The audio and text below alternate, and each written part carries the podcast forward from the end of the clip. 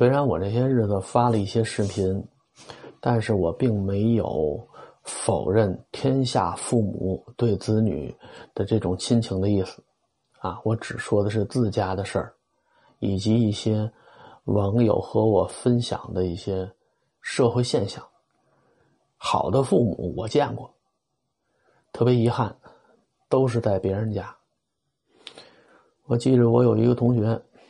啊，一到过春节的时候，我就愿意去他们家。他们家地方特小，应该不超过二十平。父母还有他们哥俩，他是住在壁橱里，他他哥住在一个折叠床、折叠沙发上。每天晚上把桌子收拾完了，啊，把那个沙发撑开了，他哥才有地方睡。就那么挤的一个家庭。啊，人家家里那亲情啊，就让我看着特别的眼馋。一到春节的时候，我在他们家赖着，我就不想走。给不给我这口饭，我也愿在他们家待着。我们同学说：“你屁股怎么那么黏啊？回自己家过年去。”我小时候家里有年味儿，还得说是我爷爷活着的时候。那个时候姑姑大爷来家里，嗯，看我爷爷，那时候能带点亲情，带点年味儿。等我爷爷一没了，完喽完喽！我妈大三十晚上，啊，把那打气筒的那箱子搁那马路边上，就挣那打气钱。我想出去放鞭炮都不让出去，把我们家被窝拆了，让我给他缝被窝。就我们那个同学他妈，啊，对他对他哥以及，嗯，他的这些朋友都特别的好。我们什么时候去家里赶上饭，准给加双筷子，添个碗一块吃。啊，有点什么事都帮忙，那也是插队知青，啊，去内蒙的，那老太太是真好，要不怎么说好人不长寿呢？他妈走的就早，我们同学他们家孩子刚出生没多长时间，老太太，她好像是肺栓塞。啊，就去世了。那就从太平间往外抬的时候，有他们哥俩，有我，还有另外一同学。那个同学和我这我这个同学，因为点事儿呢，好长时间都不走动了，啊，也很少来电话。但是，一听老太太没了，二话没说，去那抬棺材去。那是老太太是真好。那那时候我刚工作的时候，我们学校好多老教师啊。就是还有三五年就该退休的，特别喜欢我，啊，老太太每次家里做点什么都分我点啊，啊，也愿意和我聊天啊，我这人说话逗乐吧。老太太说：“你要是我儿子多好啊，啊，我给你处房子，啊，你年节回来看看我，我就知足。你，你只要不啃我就行，啊，你说这也是当妈的。”我在网上我看有那网友说，我宁愿不要我妈我爸这遗产了，他别来祸害我就行。这这简直就是两个极端。我就记着我小时候吧，有一次我们班班主任带着我回家家访，啊，那段时间我可能学习上也不用功，还老惹事儿。我们那班主任推着自行车带我走公检胡同回家。那个时候，公检胡同的北口啊，有一个小菜店国营的，门口呢老有俩破竹筐，里面扔的就是一些烂菜叶子呀什么的。老师走的前头，我走后头。我这眼睛一看，那筐里头有一根黄瓜，叫老黄瓜，不是那种秋黄瓜那种黄啊，是就是那种绿黄瓜，特别粗，啊，都老了，黄色的。哎，我一看这黄瓜。都这么老了，它里头那籽儿应该能种。我就想把这个黄瓜拿回家去，把这籽儿抠出来，我种黄瓜。我怕老师看见，我就把这黄瓜捡出来，然后就塞裤裆里了。我别的这个松紧带上。小时候穿那个裤子呢，没有皮带，就是松紧带。这老师在前头走，发现我越走越慢，落的挺老远的。张总，你干嘛呢？你要裤裆里多一样东西吧？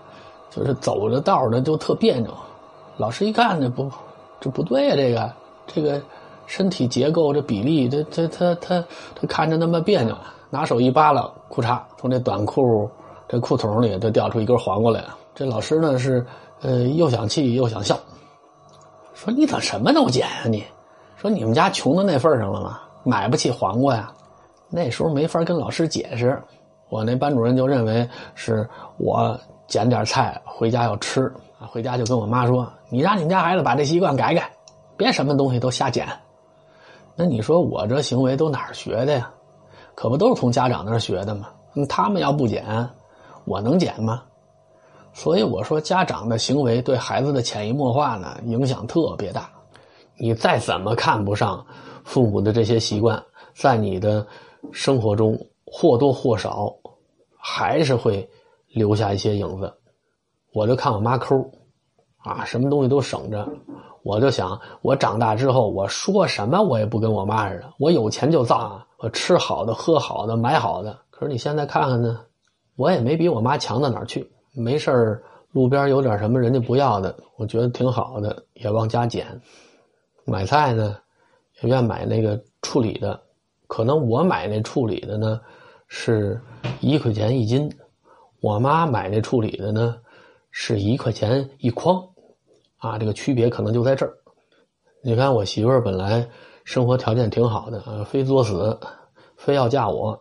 现在她身上也或多或少也沾染了一些我的不良习惯。我没有，这不刚上来吗？刚上来跟我说张松啊，下下下边那点有一个。没事说。这不是告诉你吗？啊，就就就是告诉我。啊啊，说下面有一床垫子。啊，挺好。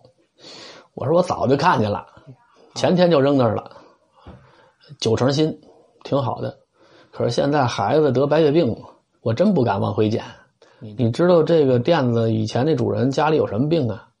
这回来这东西也不好消毒，算了吧，忍痛割爱，不捡了。我跟我媳妇一说，我媳妇说都是你啊！你看我都让你教坏了。以前我不愿意这个往下接着传下去。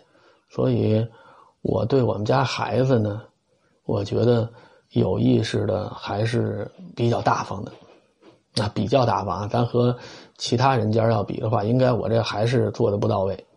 现在我们家老大不跟我一块住了，回他亲妈那儿去。没事打个电话呢，我问的最多的就是手边还有钱吗？和同学一块吃顿饭呀，外头买点什么呀？这个手头别太紧了。我们家孩子会过日子，他也知道我这人抠，所以呢，一般不到万不得已的时候呢，不主动管我要钱。我问我们家孩子有钱没钱，我最多也就给个一百两百的，啊，年节给个五百，啊，这对一些家长来说呢，就可能就是，这就就就就你还好意思说你这大方呢？哪有给孩子这么点钱的？但是我和我妈来比呢。我觉得就应该算大方的。我妈都没让我摸过钱，孩子该花钱的地方，我肯定不会省着。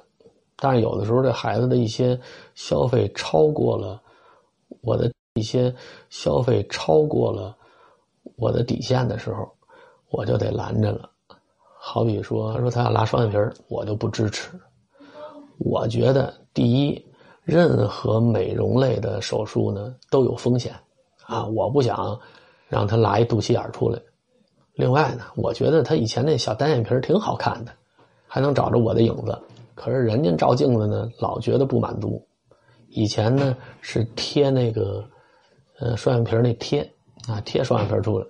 后来说太麻烦啊，不如一劳永逸。后来他妈掏钱拉的，他拉完了那天我一看，确实挺好看的。但是我还是喜欢他小时候的样子。这孩子小的时候吧，都有走得近、处得来的朋友。我妈当初替我把关啊，什么样的朋友你可以走动，什么样的朋友不能走动。我能走动的，就是功课好的啊，能帮得上忙的，作业题不会了能替我讲题的，这行。呃，老拉着我一块出去玩的，这个别走动。可是我们那朋友呢，就功课也比我好，也能拉着我一块出去玩所以呢，他经常是玩的时候。哎，就不要找我啊！一讲功课、讲题，那你上我们家来，或者我们家孩子给你找你，这行。到我们家孩子这儿呢，我就不像我妈管的那么宽。本身这孩子他有自己的道德底线，真说是我看不上的那个，他也不会去认识的。你说这平时啊，这孩子和哪个同学玩的比较近，啊，玩的比较好的，我差不多也都知道，无非就那么几个，有初中的，有小学的，也有他们那个中专的。到了假期的时候，说想一块出去玩，跟我打声招呼，路费什么的，这该给我都给。啊，出去玩咱不能花别人钱。你像他们学校今年，嗯，十一之前就几乎没上课，一直在家歇着。疫情嘛，但是国家各个地方管控已经放松了。我说你还不趁着这功夫去外头旅游去？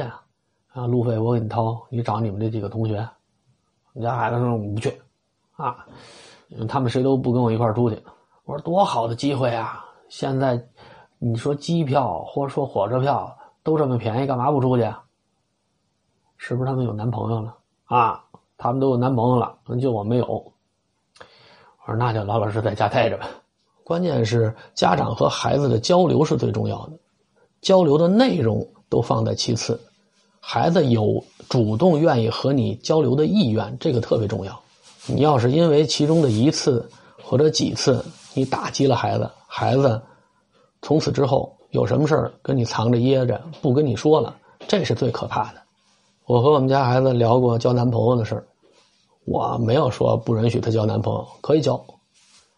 现在不交朋友，等再过几年，二十多岁该结婚了，现学现交来不及了。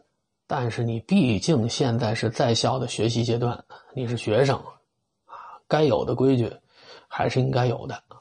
没事出去看个电影，吃顿饭，啊，去麦当劳里坐一坐，这都是可以的。八点之前必须回家，啊，这是规矩。我真见过我以前的同学或者那个我们家邻居上学的时候，那男朋友三天两头都换，啊，不是小公园就是电影院。等他们家有闺女的时候，好严防死守，就好像他当年就是贞洁烈女似的。恨不得把这眼珠子抠下来，安安在他们家闺女身上，拿眼珠子看着她，多和男生说一句话都不行。这也可能啊，是以前吃亏吃的太多了，啊，下惊着了，到了他们家孩子这儿有点矫枉过正了。其实这样呢，反而对孩子不好。表面上看，他好像是杜绝了他们家孩子认识渣男的机会。但客观上也造成了他们家孩子失去了许多认识优秀的男孩子的机会。都知道上学阶段时候的这种校园恋情啊，一般都是无疾而终。说白了就是积累经验练手，反正也得找人练手，干嘛不让你们家孩子找个好孩子练手啊？你连对比的机会都不给他，这孩子以后到了社会上，俩眼一抹黑。随便抓一个，呃，私定终身了。那时候你后悔都来不及。